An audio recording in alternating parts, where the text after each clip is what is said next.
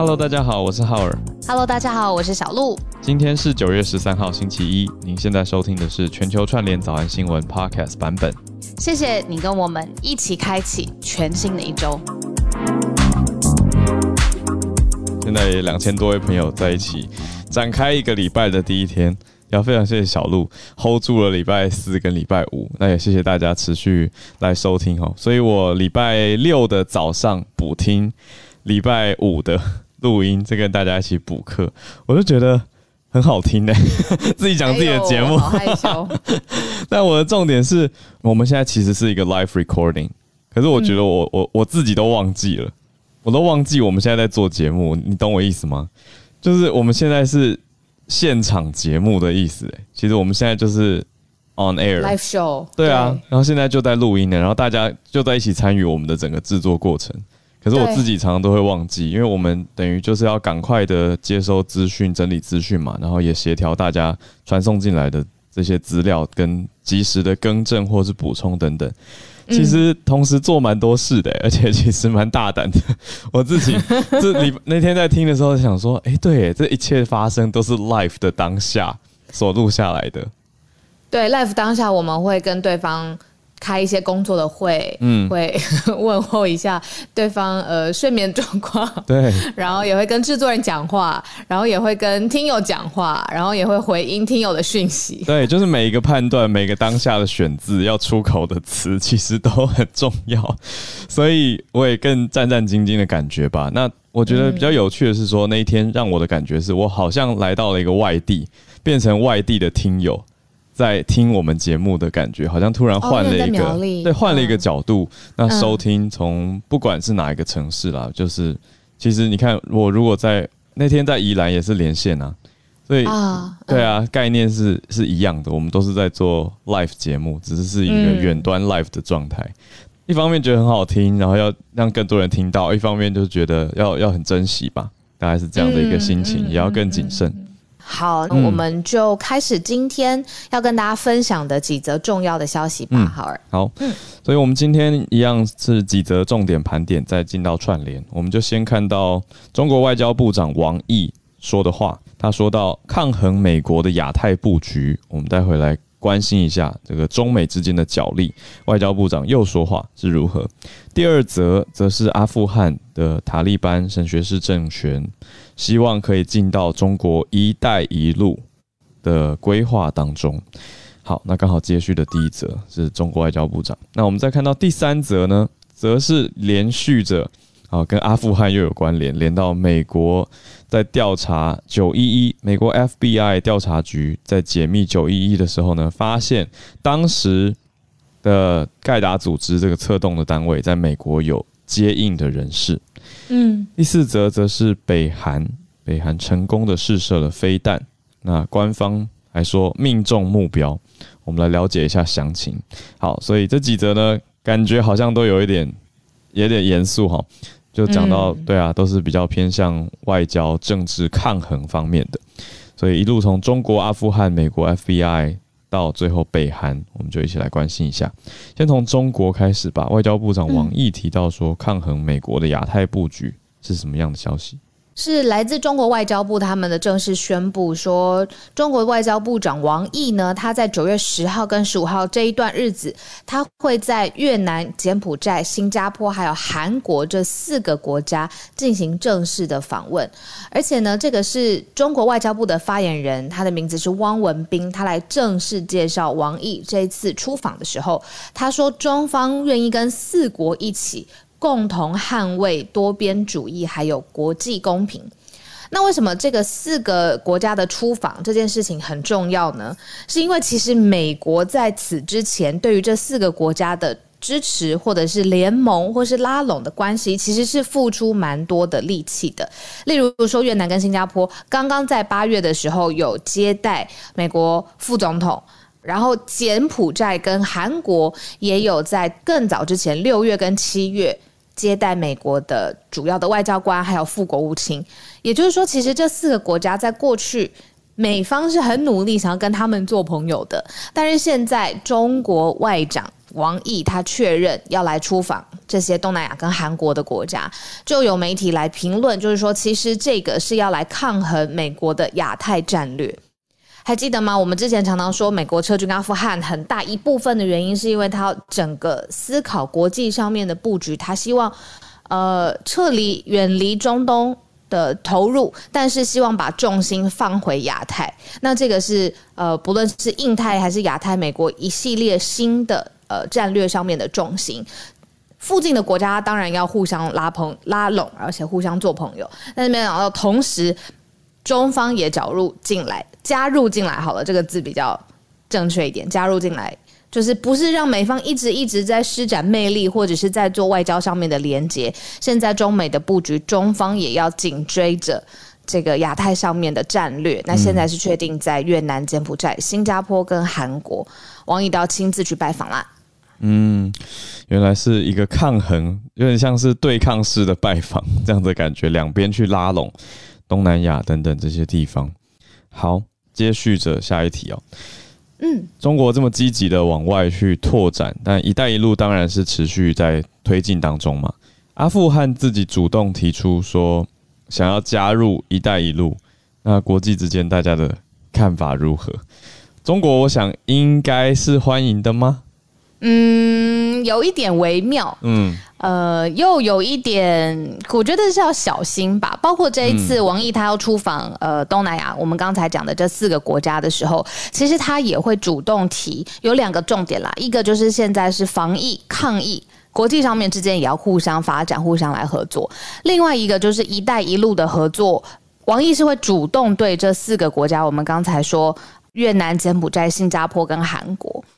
但是呢，刚才浩尔跟我们说，现在阿富汗主动跳出来说他想要加入“一带一路”，北京其实是有一点要小心，来慢慢观察，而且慢慢决定的。呃，专家也分析说，现在整个中国对于阿富汗的新布局，不要造进，要步步为营。这个一开始的讯息是，呃，阿富汗现在新政府的发言人他说，新政府希望可以加入一个中巴。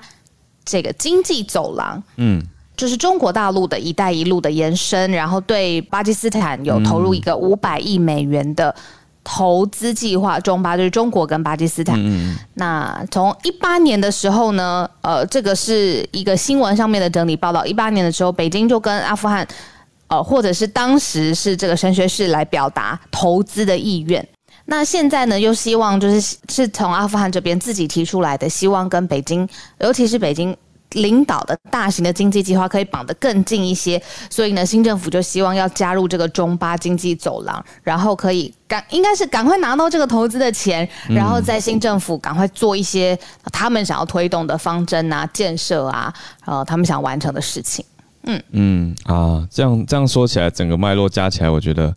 好理解很多，而且蛮合理的。因为之前我们一直在报道各国对于阿富汗的观察跟观望，尤其是许多政府其实不是也提出说，对于阿富汗新政权有所疑虑吗？那包括我礼拜六补课听到你礼拜五其实有讲的是很奇特的是，阿富汗的政府官员有几位竟然是在美国的恐怖分子名单上面的。所以，其实以包括美国为首的一些单位或者说国家吧，我们应该讲国家，其实都对阿富汗的新政权有所疑虑，那也有所经济保留跟经济的制裁。这样子说起来，其实大家就会蛮合理的去想说，那这个国家的财源从何而来？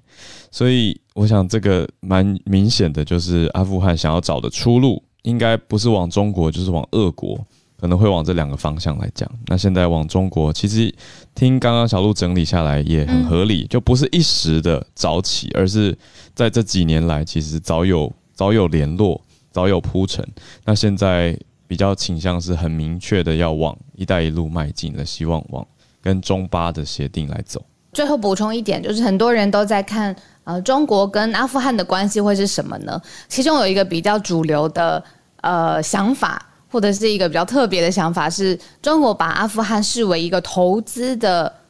大标的，原因就是因为其实阿富汗它有很丰富的矿产嘛，我们之前有讲过，就是是这个全球，而且铜的蕴藏含量也是第二多的。那所以他如果现在在很早期的时候，等于进去卡位又愿意投入啦、资金啦，或者是贸易的关系的。整合紧密的整合，那是不是之后有没有办法跟阿富汗新政府达成协议，使整个国家起飞了，矿产这个真的有办法运作了之后，中方也可以得到相对的互惠呢？这个是现在大家想要互相观察的。我们就来继续看下去。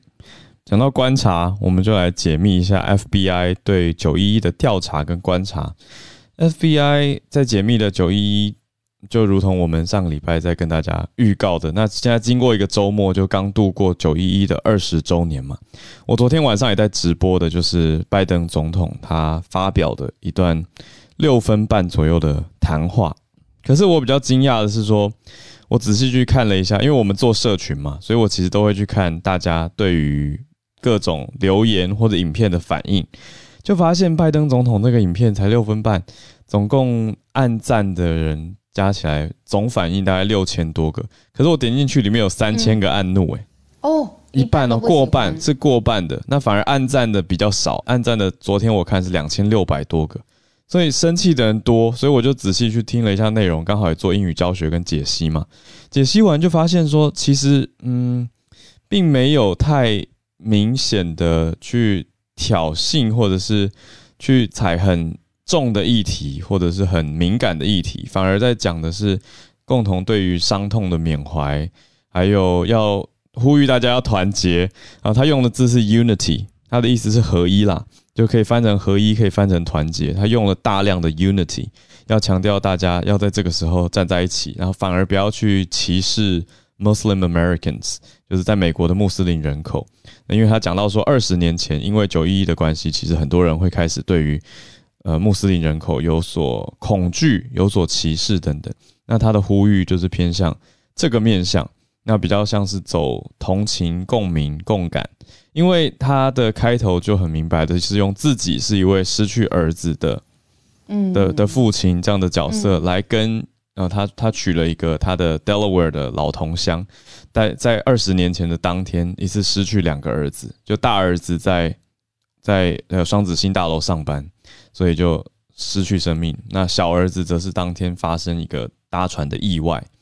所以他的意思就是说，嗯，这位父亲还是很坚强，反而要大家 don't be afraid。但是拜登中中间当然还是有提到说，我们会对于所有呃仇视我们跟攻击我们的对象不会宽待。他说会追查到底。他用的词是 hunt you down，就是这样子的概念。但是大家生气的，我觉得主要还是偏向对于阿富汗。美国从阿富汗撤军的行动不利，还有不满吧，可能是这样子的延伸。因为毕竟从阿富汗进驻阿富汗，就跟九一一实在是脱离不了关系。因为阿富汗当时塔利班政权就是算窝藏盖达组织嘛，那当时的首脑就是宾拉登，所以有这个脉络在。那现在美国的 FBI 调查出当年九一一的一些情报还有资讯，我们就来跟大家整理一下吧。但是我必须说，也跟浩尔分享，就是我以为 FBI 解密会有更重大的突，对，没错没错，你完全懂我大突破，或者是你如果说美方要起诉，呃，任何一方这个证据啊，或是呃呃资料的罪证确凿这样子，有点这种感觉。但是他最新的解密好像。可能可能对当事人是很严重的，但是对我我在旁边想要更理解中间到底怎么发生的，就觉得啊，好像还是少了点什么。嗯，那他最新的一个调查文件解密呢，就是说当初呃不是有飞机是直接撞上了大楼嘛？那这个我们就叫他劫机犯好了。那这名劫机犯其实他在美国当地是有一个呃接应他的。呃，这个名字叫做贝佑敏，他是一个当时是一个沙乌地阿拉伯的情报特工，嗯，然后但是在美国的身份是学生，那等于说这个策划还有执行的主脑之前就有来美国跟这个贝佑敏来开会，然后最后才呃导致可能是有接应吧，有讨论吧，最后导致这个有四架客机直接撞上了，包括了华府啊，包括纽约的目标。啊，所以这个是解密的一个备忘录，它当中的一个内容，确定说等于是在在美国，它当地是有联系跟会面的对象。好，那呃，一方面来说，就是这个解密文件真的是也是公布了，但是也有媒体是分析说，其实对于罹难者家属来说，比如说希望是替沙乌地阿拉伯要提告他们，或者是呃要追求司法上面的公平正义的话，这些解密备忘录刚刚发现的这些资讯是远远不足的。等于就是说，你要知道好，对啊，对，有点少，嗯，有点少，呃，也没有很明白的一个组织的串联或者挂钩，可以追查、循线往上查到。刚刚讲到这个学生，他的联络人是谁啊？没有，没有办法一整串，嗯，查出来。嗯、那中间牵涉到了谁谁谁等等。嗯，那呃，网络上面其实包括对对罹难者家属的。悼念还有支持是是这几天的情绪，我一直在美国的媒体上面有看到嘛，就是怀念这些可能已经离开我们的，因为时间二十年来好像一个没有一个 closure，就是各种，比如说你看也驻军呃阿富汗了，然后也离开了，嗯、那现在是真的可以提告吗？发现说，呃，这个对外公布的这些解密的文件里头，其实有经过大量的编辑。但是他如果要说这些劫机犯到底是不是沙乌地阿拉伯政府他们直接的关联，现在这个关联性也没有建立起来，所以还是有一片迷雾的感觉。神秘啊！好，讲到神秘呢，我们就来看一下北韩。北韩成功的试射飞弹，而且还很高兴，大张旗鼓的发表新闻。给各国媒体就说命中目标，那是如何的试射？那命中了什么目标？我们来看一下。浩尔刚刚有说，你从苗栗回来台北的时候看到天空，嗯、你刚用的字那是什么？橘色的，火烧天空，橘红色。火烧天空，橘红色。对，嗯、那那个漂亮多了。呃，以以台风来说，因为北韩发给这个，或者是世界各地媒体补充到捕捉到的画面呢，嗯、是。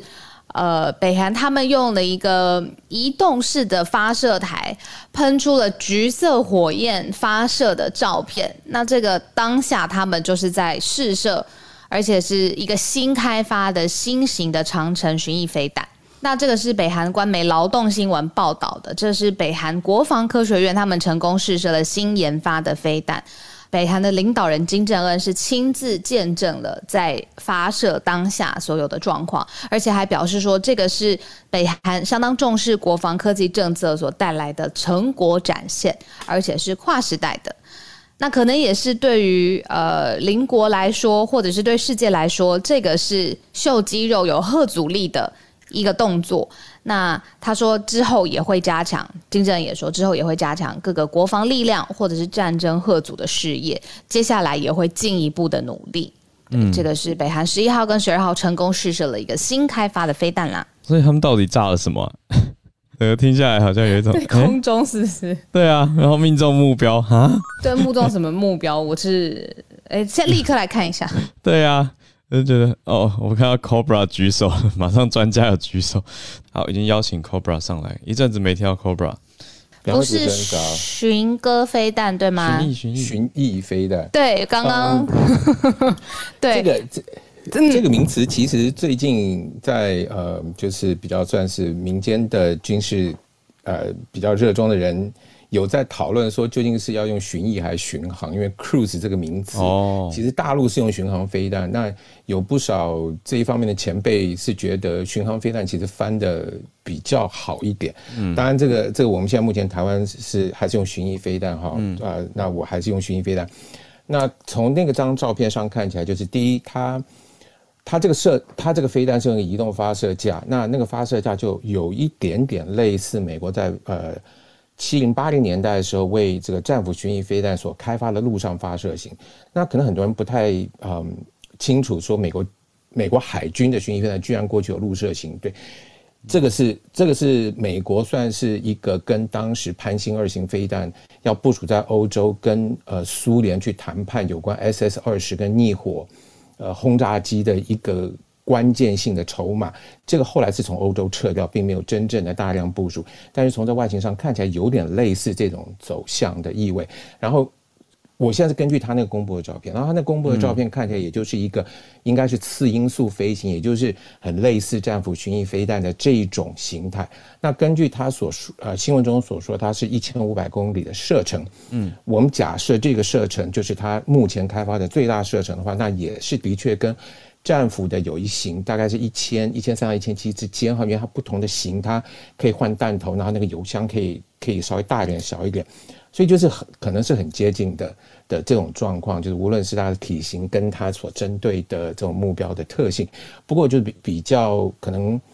呃还不太清楚的就是就是巡弋飞弹，因为它非常非常仰赖中途的修正，它不像弹道飞弹，弹道飞弹即使像苏联打到美国这种最远的，大概也就是三十分钟，而且它是走走这种这种弹道。嗯，那巡弋飞弹因为中间为了要避开侦测，它需它会要呃避开一些。呃，地面上的障碍，那么这些修正的部分，以及在最终，在巡弋飞弹要要对命中呃目标做最后精确修正的这个过程当中，它用的是哪一种导引方式？这我想就还有待后面的公布。因为美国本身战斧巡弋飞弹为例的话，它是用影像、呃影像来作为一个呃分析跟最后呃修正的一个来源，GPS 是后来才加上去的。那这个是需要对全球做广泛跟大规模的数位资料的建立。那我相信北韩在目前是没有这样。当然，北韩的目标可能也是集中在南韩、日本或者是亚洲这个部分。但是对，对对对他们来说，这这毕竟还是一个很大成本的一个资料库的建立。然后再再者就是说，如果他们是寻求以类似战斧后来也加上 GPS 的作为协助修正导引的话，那他们会不会去用北斗，或者是用呃？俄国那个系统，那我觉得也是有待观察。我就先补充到这里。谢谢 Cobra。对，我刚刚一边在查资料，想说哦，我需要学习一下战斧巡弋飞弹，我就去找了一下。对，那战斧巡啊，原来巡弋飞弹就是像 Cobra 刚刚说的 cruise missile，所以才在讨论说，哎、欸，要翻成巡弋还是巡航？可是我的确看到哎两个资料，就是。台湾主流都还是翻成巡弋啦，就是比较多数人应该说多数人，那对岸就翻成巡航。好，所以了解了一下这个战斧飞弹，谢谢 Cobra 的说明，我觉得大家比较清楚一些，谢谢。对啊，那原来是也要考量到它背后的资料库啊，听完就觉得嗯合情合理。对，不过北韩就算是示威的概念，告诉大家说我们有试射成功哦。可是他到底远程的追踪能力啊，还有他后续的资料库是不是完善？那有没有办法真的巡弋成功？这些就可能要再看看。谢谢 Cobra。好，那我们来到后续跟大家继续串联的时间。好，那邀请 Eric 跟我们分享好了。今天要讲的是美网，对吗？嗨，Howard 小鹿，还有台上还有台下的朋友，大家好。嗨，对，要讲美网，今天稍早。有两个难能可贵的记录达成，就是金满贯。那我先解解释一下金满贯，就是他必须做到在同一年里面赢得了四大赛的冠军之外，外加奥运金牌。所以这个在历史上到目前为止，在今天以前只有一个人做到，就是一九八八年的 Steph Steffi Graf。就是德国名将格拉夫，那今天竟然在同一天连续有两个人做到，就是一位是，不过他们都是帕奥的金牌，一位是在轮椅组由荷兰的这个女将 De Groot，然后她在稍早做到之后，紧接着澳洲的 Elka。这个选手也做到，但是他是跨组。那在他们都是轮椅组，但是一个是 wheelchair，一个是跨的。The difference is 就是呃跨组的，就是除了两只脚不方便之外，他在。呃，使用球拍的这只手还有其他的障碍。那轮椅组的话，就是一个是一只脚或两只脚，那他必须用轮椅来呃在球场上移动。那这是两个的不同。不过今天同一天，这两位选手都做到了很难得的金满贯，因为要做到金满贯，你必须要有奥运金牌。那奥运毕竟也是四年一次，所以呃非常的难能可贵，是在美网今天稍早的记录。那因为一分钟我就讲短一点，让大家跟大家分享，谢谢，谢谢 Eric，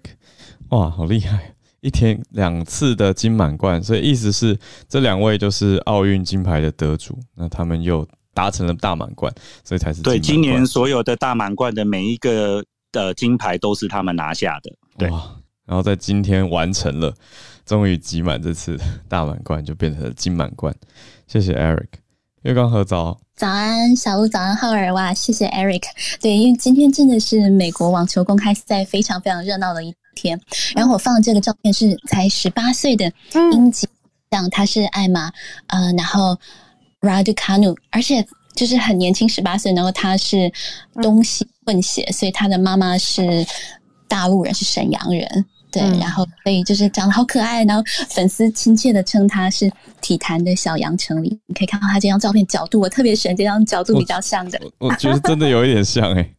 哎呀，笑得好甜美，好可爱。然后而且他又很会打网球，他今天创了多项的历史记录。他是史上首位闯进大满贯决赛的资格赛选手。然后在所有赢得大满贯赛事冠军的女性运动员当中，她是参加大满贯赛事次数最少的选手，所以算是一匹黑马。之前很少人认识他，他在这之前才只有参加过一次的大满贯而已。然后在今年夏天的温网比赛是打到了第四轮，而且他也是从两千零四年以来十七岁的沙拉波娃夺得温布顿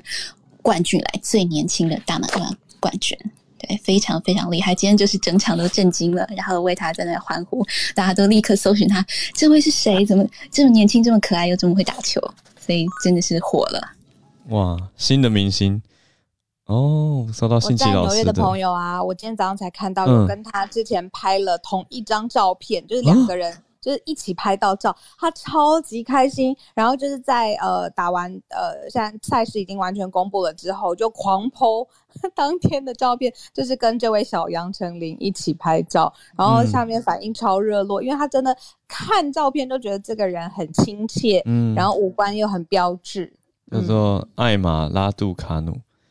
哦，信奇老师补充传讯息来说，父亲是罗马尼亚人，母亲是沈阳人，两岁就搬到英国，很特别的生长背景，而且是在多伦多出生的加拿大籍的英国人，好复杂，在加拿大出生就对了，对，但父亲是罗马尼亚，母亲是来自沈阳，好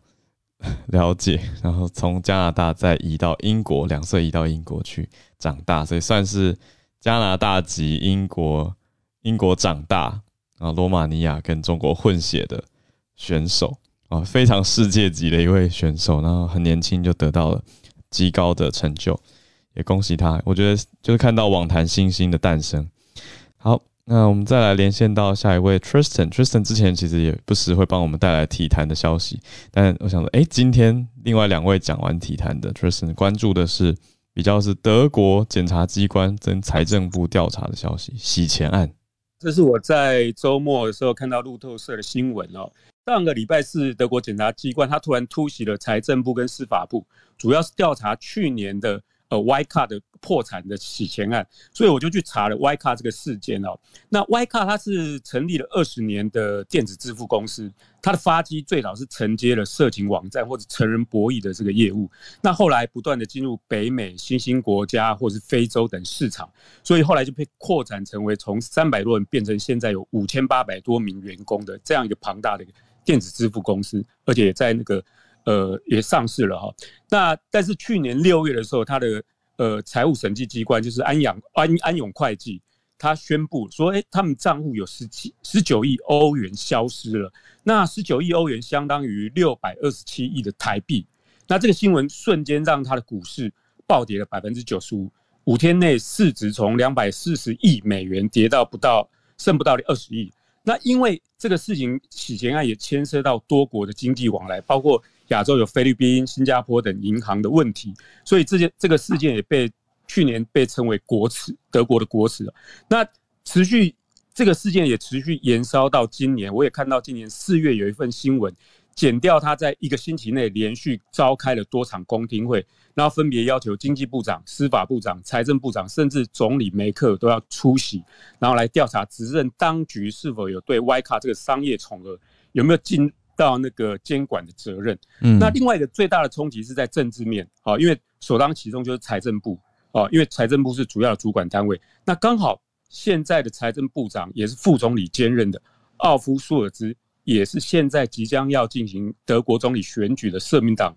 候选人。那这边我快速介绍一下德国总理的选举，因为两个礼拜后他就要进行投票。那德国是采内阁制，好，由联邦议会来进行投票，选党不选人。那由多数党组成联合政府，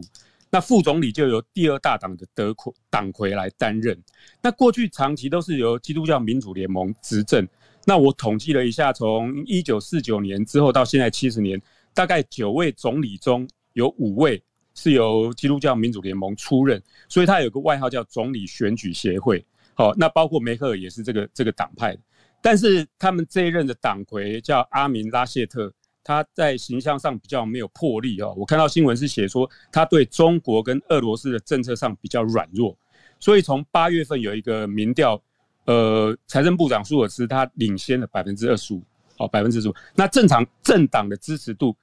过去长期呃基督教民主党呃联盟执政，但他现在的政党支持度只只有领先百分之二，所以看起来呃梅克过去长期有八成满意度的政绩，并没有庇应到现任的一个候选人。那回到刚刚的洗钱案哦，舒尔兹他对财政部的突袭，他并没有表示说啊，这是对手的攻击，他只遗憾的说，其实这个事件只要用书面公文哦，你书面来，我我书面反映回去就可以了。那我看他的脸书这几天持续进行选举跟政见发表的行程。那以上是我的分享，谢谢 Tristan，哇，很详细的整理，呃，让大家去了解到这个财务的状况，还有刚好延伸到九二六德国总理选举。啊，大家关注了几位主要的候选人。我们之前在早安新闻比较常提到拉谢特，比较少讲到舒尔兹。那今天刚好多多听到一下舒尔兹相关的消息。谢谢 Tristan。那我们再来连线到从美国科罗拉多跟我们连线的 Arthur。今天想跟大家分享就是个路透社的消息啊，它其实算是一个 analysis 一个 opinion 吧。他说当西方在考虑要不要援助阿富汗的时候，中国跟巴基斯坦其实已经迅速的提供了他们的援助。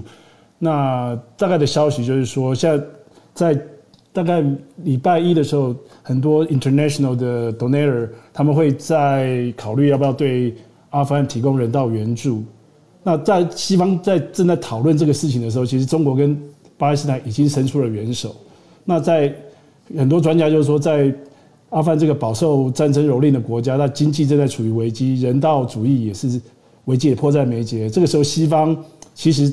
是不是不愿意提供钱，而是考虑这资金如果给了塔利班，或许会有负面影响，所以要等到塔利班保证他们会维护人权，尤其对妇女的人权有保障的时候，他们才提供去愿意提出援手。所以，整个阿富汗大概有一百亿美元的资的的资产在国外被冻结，所以塔利班也用不到。所以可以理解的是说，当西方国家对塔利班政府拒绝提供这些资金的时候呢，那免不了的，阿富汗就会有严重的经济衰退，那可能造成更多几数百万人会陷入贫困跟饥饿，那可能就会产生更多的难民会从啊阿阿富汗流出，而且会造成阿富汗可能会的整个情况会倒退好几十年这样。那这样的情况的话，就给了中国跟巴基斯坦一个机会。因为他们现在就是伸出了援手给阿富汗，嗯，那中国上周宣布大概要提供三千一百万美金的食品跟医疗用品给阿富汗，然后巴基斯坦也已经开始输送了一些食品跟药物给阿富汗，而且呃，巴基斯坦的外长还呼吁国际社会要无条件的提供呃援助给阿富汗，并且解冻阿富汗的资产。那过去大概二十年来，巴巴基斯坦一直被指控说跟塔利班有深厚的联系，并且支持塔利班对抗美国跟那个阿富汗的。旧政府，那巴基斯坦本身是否认的了。那中国的话，就是刚刚小路有提到，就是中国正在是被阿富汗的整个所有的丰富的资产呃资呃矿产，尤其是锂矿，就是电动车电池关键部分的矿产，他们有大量的蕴藏，所以中国是被这部分吸引的。而且中国也希望从塔利班这边能够抑制类似东突厥分子这些武装分子能够的活动，让他能够保。能够保障说新新疆疆土这边不要被它影响，所以我觉得这方面来讲，对中国跟巴基斯坦来讲，如果西方拒绝给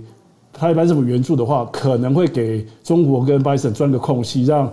他能够在这边取得一些利益。那很明显的就是刚刚小陆有提说，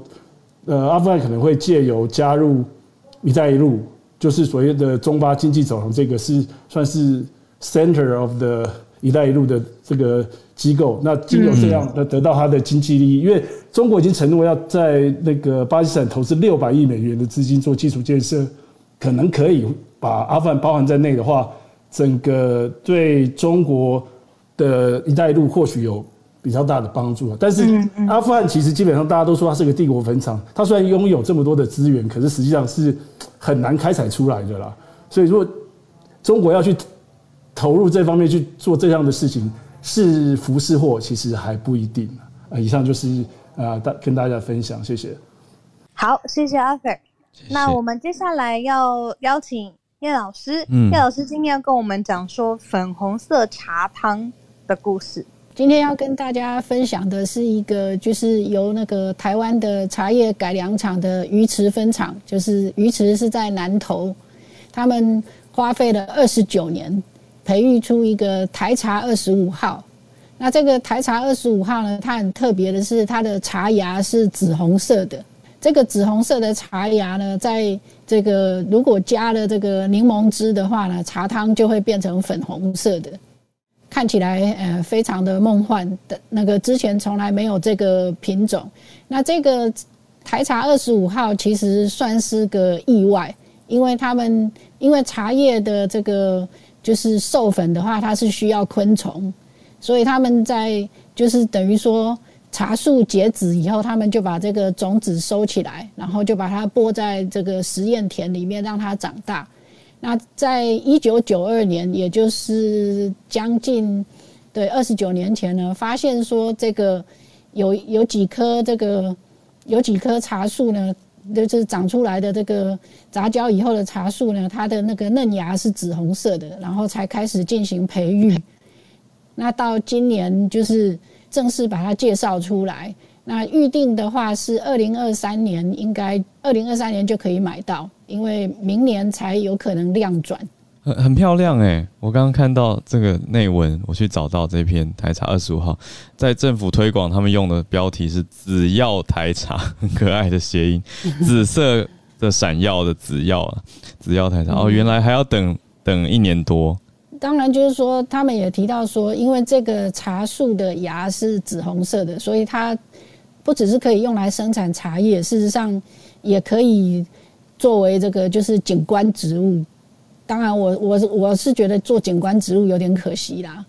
只是不晓得说粉红色的茶汤喝起来好不好喝？对，重点是好不好喝，因为好看是好看。不过我是想到了台湾这么多饮料店，应该还蛮期待的，可以做一些变化，而且它是天然的方式，因为它是这个就要问老师专业，就他他所谓。呃，培育是说用不同的品种去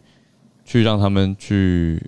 杂交吗？来设对对，对，等于是透过设计来让这样的新的物种或这是物种啊品种新的品种诞生。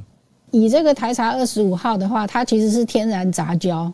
他们一开始的时候发现，就是说从这个缅甸种，因为缅甸种是母本嘛，缅甸种的这个茶树上面的种子。嗯那把它拿来播种，然后长出来的，他们只能够确定说母本是缅甸种。那至于说副本的话，是后来在进行这个基因定序的时候，才能够确定说它的副本是这个台茶十三号。所以是计划外的啦。但是很多育种其实是有计划的，就是说要把呃这个植物跟那个植物进行杂交，然后让它长。让它长出后代来，嗯，但是以台茶二十五号的话，它纯粹是意外，嗯，了解，呃，美丽的意外，这个颜色真的很漂亮，我来贴到社团好了，谢谢，谢谢叶老师，谢谢，对，这个真的很漂亮。那接下来时间，我们是不是要好好跟 Dennis 老师聊一聊？老师，老师早哦。老师还好吗？老师，大家超级关心。早安，老师早，早安，大家好，大家好，Hello，哇，非常感谢有这个机会再回来，对，就很高兴大家大家都很好，然后觉得听到大家分享就好开心哦，对啊，嗯，我还好，我我 很很很幸运的，我没有我应该说我要敲桌子吗？嗯、我没有，我没有得到这个 COVID，对 on wood，我没有得到 COVID，但是呢，因为之前那个可能比较比较太累了，这个感冒一直都没有好，就也没有也忽视，再加上 COVID 不敢不太敢贸然去看医生，嗯、所以我等我去看医生的时候，我已经非常严重，鼻窦跟支气管都发炎，然后有轻微的这个病毒性肺炎的一些症状哦，嗯、所以就变成过去三天都倒在家里，所以这个没有 COVID，但是其实也挺严重。嗯，但但是已经慢慢慢慢复原当中，所以非常感谢我在这个过程这几天好收到好多朋友的讯息，虽然没有办法一一回复，可是真的很感动。嗯，然后我看到你们有人留言，那个 COVID 这个病毒很无情，可是人很有爱，我真的是觉得非常非常有道理。对，所以就希望大家都真的是健健康康，健康最重要。然后小鹿，我看到你的那个照片吓死了，希望你是 OK 的，可以的，可以。老师，我跟你说，他传的已经不是比较不是可怕的照片，真的假的？可怕的照片我传传给浩尔看，吓爆！哇，天哪！对，那那你真的真的要我我因为我小时候也曾经就是打打爱玩哦，球棒打到头缝十几针，然后、嗯、对啊，所以也我知道，就是说你可能要少吃，我有跟你说要少吃什么？有妈妈说的少吃有盐什么深色素的东西。嗯，对啊对啊，真的要小心。不过没问题的，你可以的。谢谢谢谢老师。对。今天很快跟大家分享一下新闻。我刚刚听到那个 Tristan 啊，然后 Arthur 啊，还有刚刚当然是大神级的 Cobra 在分享这些新闻，我都觉得好棒哦。我觉得我们好早安新闻已经把大家的这个专业度提升到一个另外一个档次了，我觉得很很开心。虽然不是我自己的贡献，但我觉得好开心。大家看国际新闻都看得越来越多，越来越深了。就是说我常常说国际新闻，我们先我们至少现在已经达到可以看看 what 就是发发生什么事的部分。那稍微的，我就针对这些新闻，稍微的很快的补充一下，我觉得 why 的部分，就是为什么会发生这些事情。首首先从王毅的部分开始说，王毅抗衡美国亚太布局确实是如此，在东南亚地区，就像小鹿跟 Howard 你刚刚说的，美国才在不久之前，Lloyd Austin 啦、Wendy Sherman 啦、Blinken 都访问过，甚至这个 Harris、Kamala Harris 都访问过东南亚国家，很努力的在拉拢东南亚国家，在中中国的周边的地区进行一些围堵哦。那中国当然现在也也必须要把积极的把这些东南亚国家重新拉回来，美中之间的竞争呢，它。美中之间还会继续的，会有对立，但是不会有对抗。尤其是在拜习呃通了这个电话之后，大概可以定调，我们不会看到秀肌肉会继续秀，而且双方也可能还会在言辞上面有一些交锋。可是应该是非常清楚的，两两强都知道绝对不应该要发生呃军事的冲突哦。可是在我就像我说的，可是对立跟对竞争还是会不断的。拉拉拢盟友，让自己手上有更多的筹码，所以我们会看见在东南亚地区，王毅会这样子啊、呃，不断的去跟东南亚国家说，这个哦，我们的友谊是很坚固的啊，类似这样子。所以这样的竞争，这样的拉拢盟友还会继续发生，这是王毅这件这个新闻后面我们可以去思考的。再来是关于所谓的阿富汗是不是要加入“一带一路”，刚呃，also 有分享新闻，确实是如此。现在阿富汗非常期待的，透过中国、俄罗斯，尤其是中国跟巴基斯坦，为什么？是巴基斯坦呢？因为阿阿富汗有超过六成的外贸都是跟阿都都是透过巴基斯坦这条路走出来的，所以中巴的这个经济走廊高达六百二十亿的经济走廊是二零一三年开始投投投资开始协议开始落实的这一条路，感觉起来对于阿富汗来说就是好像理所当然最方便的往往外往外开开拓经济的一条路。不过我们在后面的再去思考是。如果我们想像阿富汗塔利班的政权，好像是要发展阿富汗，可能我们要多深多考虑一步。这也是为什么中国跟俄罗斯刚刚也也有大家一起来思考，是中国俄罗斯为什么现在还迟迟的不愿意，可能马上的跟呃塔利班手牵手，因为塔利班政权并不是像我们想象的政府，希望可以可希望可以发展阿富汗。塔利班政权它最重要的是要把所谓的伊斯兰教的教义。你可以看到为什么他这么严格的限制女权，因为他要的是让整个国家，就是让他的这个意识形态扎根在国家。他不在乎你穷不穷，他不在乎国家有没有变有钱，他要的是这个国家都完全的福音伊斯兰教，就是一个政教合一。没错，没错。所以在这样的思维下呢，我们就可能很难用我们一般的，像在台湾，我们希望，哎，人民会希望政府把让大家有钱，让大家有好好的生活。对塔利班来说，有钱跟好的生活那是其次的，国内的政局要完全福音伊斯兰教教义，这才是他们所要的。这也是为什么我说中国跟俄罗斯或者其他的国家可以给人道的援助，可以抱持一个希望说，哎，我们现在跟你的关系保持良好，可是要不要马上的跟承承认塔利班政权，或者会不会要不要马上跟他呃有更进一步的交往呢？这些国家都必须要继续听其言观其行，因为这个政权他要的跟一般人一般人想象的不太一样哦。最后讲一下北韩发射飞弹，北韩发射飞弹一样的是在谈判桌上要筹码。刚呃 c o b a 有分享很多就军事上面的角度，我们从战战呃战术上面角度来这样看哦。可是整个的战大战略，北韩现在需要的，我们如果。记得我们在全球串联一直在讲的，从今年五六月，北韩就有干旱，北韩就有很多的这个国内的问题。虽然我们得到的讯息不多，可是确定的是，劳动党也说了，所有的公务人员、公职人员很罕见的都说必须要下下去做劳动，跟人民站在一起。你可以看到北韩受到经济制裁是蛮大的影响，北韩现在在国内肯定会有不少的问题，所以最近才会有重启核子反反应炉，宁边的核子试验所重重启这个核子反应。然后现在又有这个发射飞弹，他想要传递出来的是，我需要跟美国谈判，我现在手上有筹码，我可能会做疯狂的事情，如果你不跟我谈的话。所以在八月底的时候，美国的这个北韩事务的负责人呢，Sun King，他也传递了一个消息是，美国现在的拜登政府呢，没有把。没有把北韩当成敌人，对北韩是不带敌意的，是开放开放的心态来跟北韩想要进行一些沟通。那北韩现在我们说的所有做的这些动作，都是为了在谈判桌上。我的解读会是在谈判桌上要有筹码，希望可以换得美国可以在经济制裁上面放手。二零一九年北韩试过这样的事情，二零一九年的时候就用用宁边的核子反应炉来换拜呃换当时的川普把所有的经济制裁松绑，可是川普。呢是很会谈，他自己觉得他很会谈判嘛。川普说：“我要经济松绑可以，你不只是宁边，我要你所有的核子弹都交出来哦。”这对北韩来说这太可怕了，因为蜜蜂等于是要拔掉毒针，这个小蜜蜂它就会觉得它完全无力了，所以北韩不愿意这么做。那现在呢，他想要挑战的是拜登政府，你会不会跟川普一样，会不会要我全部都放弃？如果拜登在自己现在美中的紧张的情况之下，或者在阿富汗撤军之后，拜登需要一个外交上面的胜利，或者外交上面拿出什么成绩，要达到什么协议的话，北韩可能看见了这一点，觉得我现在是一个好的机会，多用一点筹码。也许可以换得美国愿意松、愿意放松这个经济制裁，这个是我的解读，就是针对发射飞弹啦，针对所谓的核子核子反应炉重启，这是北韩呃需要的筹码，这也是北韩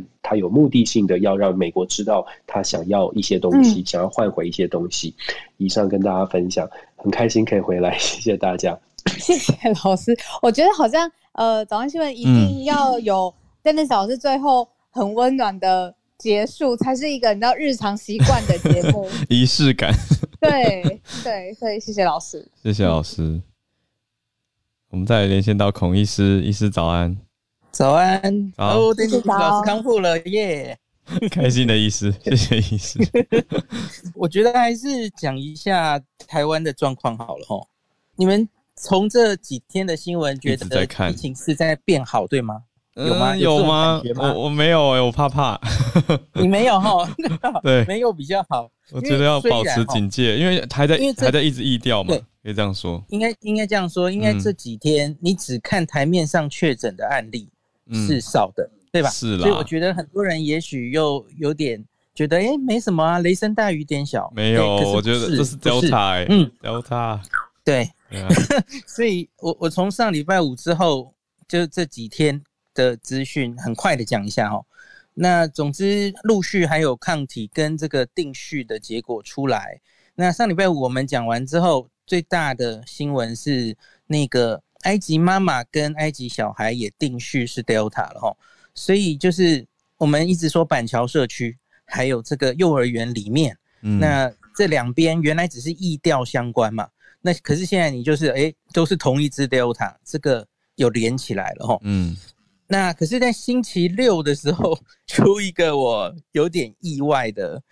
状况，因为我一直不是有一个这个装修工人，对，装修工人的夫妇哦，对，那他们也去这个社区，他们是八月十二到十四号去这个社区，已经很久喽。他们去社区的时候，其实那个埃及爸爸还没有解隔离回到社区，他是十八号才回到社区的、嗯、哦，所以他们是不重叠的，是是，就感觉这两边应该不太容易。互相有接触或传染吼，那所以我最早上礼拜后期的时候，我都猜测，也许这个装修工人夫妇只是路过的 Alpha 吼，大家不用太紧张。结果星期六非常戏剧化，那个开记者会哦哦，那时候我在吃寿司，我就很不专心的在那边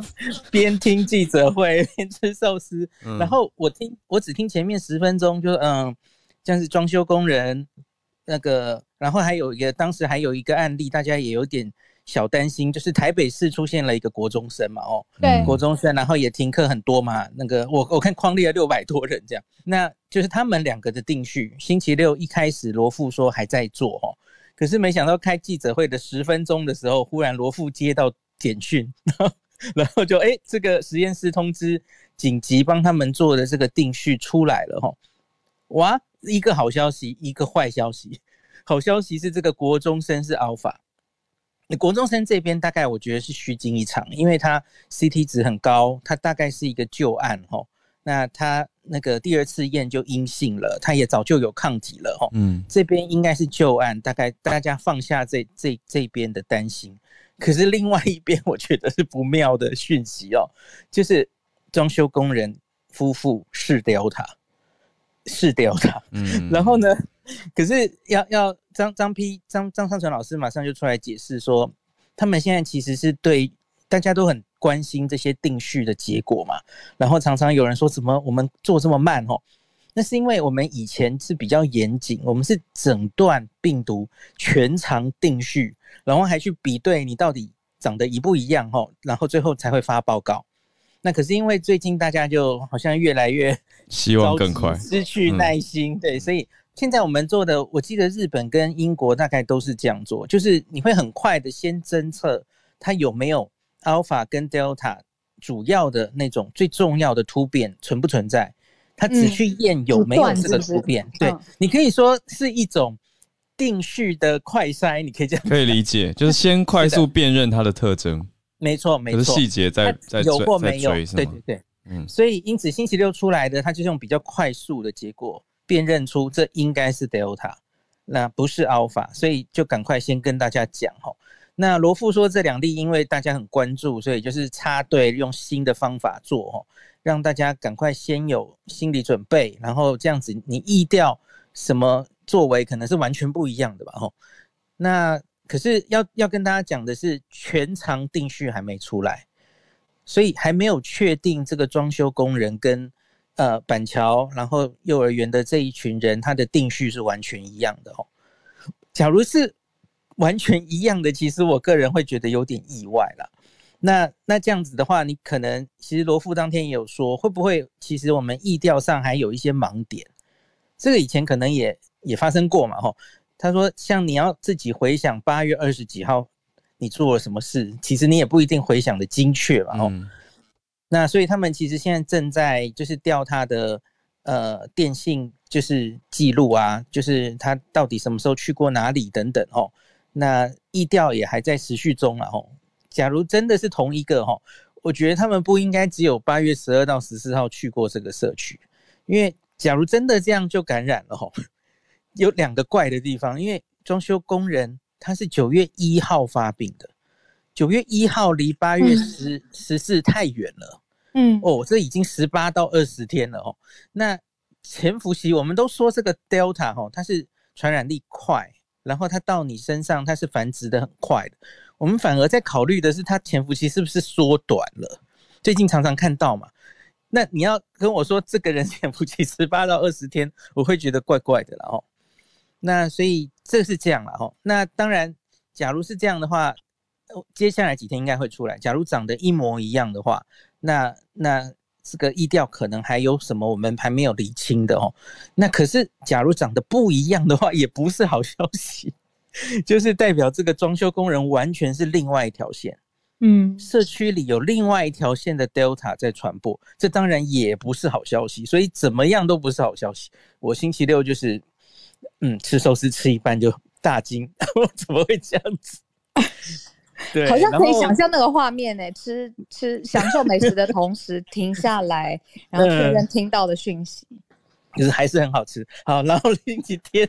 星期天的时候，昨天是台风天，所以。指挥中心没有办记者会了哈，那其实还有还是有两例跟这个群聚相关的案例，那稍微跟大家讲一下，也是让我有点忧心的讯息。有一个还好，有一个是框列中的一个阿公哦，学员的阿公爷爷打过疫苗了，还是确诊，可是他是无症状感染，然后他到现在都呃，对不起。他他是早就被框列住的，所以这个不会影响社区啦。哦。那可是另外一个我比较担心，就是同一个家庭，那个妈妈，然后他的职场工作的人，那这个人是住在桃园的大溪，所以昨天新增了一例，就是桃园的呃社区感染，这是跟这个板桥的群聚是有关系的哦。那所以因此曾文灿市长有有出来开记者会，然后公布了这个人的足迹，他是每天坐公车。从大溪到板桥上班，好像是公司还会转捷运，所以其实我心里有点晕。然后，所以这个足迹发生在九月六号、七号。嗯，那大家假如有搭那个公车哦，呃，自己注意一下哦。所以就是它有机会散到我们的社区了。其实从这个机师。上上周不知道大家还记不记得那个机师一案，其实 Delta 已经有可能散到我们社区哦。嗯，那昨天公布这个桃园也是哈，就是危机其实还没解除，所以大家就是还是该做的都要做哦。提醒大家很多次的哦，嗯、这个记得要扫描 QR code。嗯、呃，你记不起来你的足迹的啦，扫描扫描，铁定记得，真的真的，嗯、对对对，这都有。在记录的，然后你你假如进捷运，其实那个都有记录了哈。那所以希望大家还是不要只看案例少，就觉得好像事情已经过去了哦。嗯，因为我我自己担心的是，他他可能还是进我们社区了。然后假如他进到一个非常容易传播的的场域的话，哇，那才是他爆开的时候。就像五月那个时候，他其实是进了阿公殿。进了狮子王的那个餐叙的地方，他才爆开。那所以，假如我们不会那么倒霉，让它传进这些地方，也许即使是 Delta，我们都三号压得下来，让它很低度的传染。那可是，一样，大家就是还是该注意的都要注意。那以上跟大家分享，谢谢医师。再次谢谢所有上来的朋友，也要谢谢孔医师，然后特别谢谢 Dennis 老师今天回归，马上就来跟我们串联了。就老师还是多休息，完全的康复。谢谢大家的收听，有任何想要告诉我们的话，都可以透过各种管道留言给我们哦。谢谢大家持续帮我们全球华文永续报道奖的人气投票。现在投票持续进行当中，对，大家很厉害，我们已经一起投了好几个礼拜了，也再加油一下，嗯、快要投完了。那如果你也认同慢新闻，就请订阅、要分享、刷五星来支持我们的节目。欢迎把节目分享给更多的人，让我们一起关心全球局势变化。谢谢大家，我们明天继续串联，大家拜拜。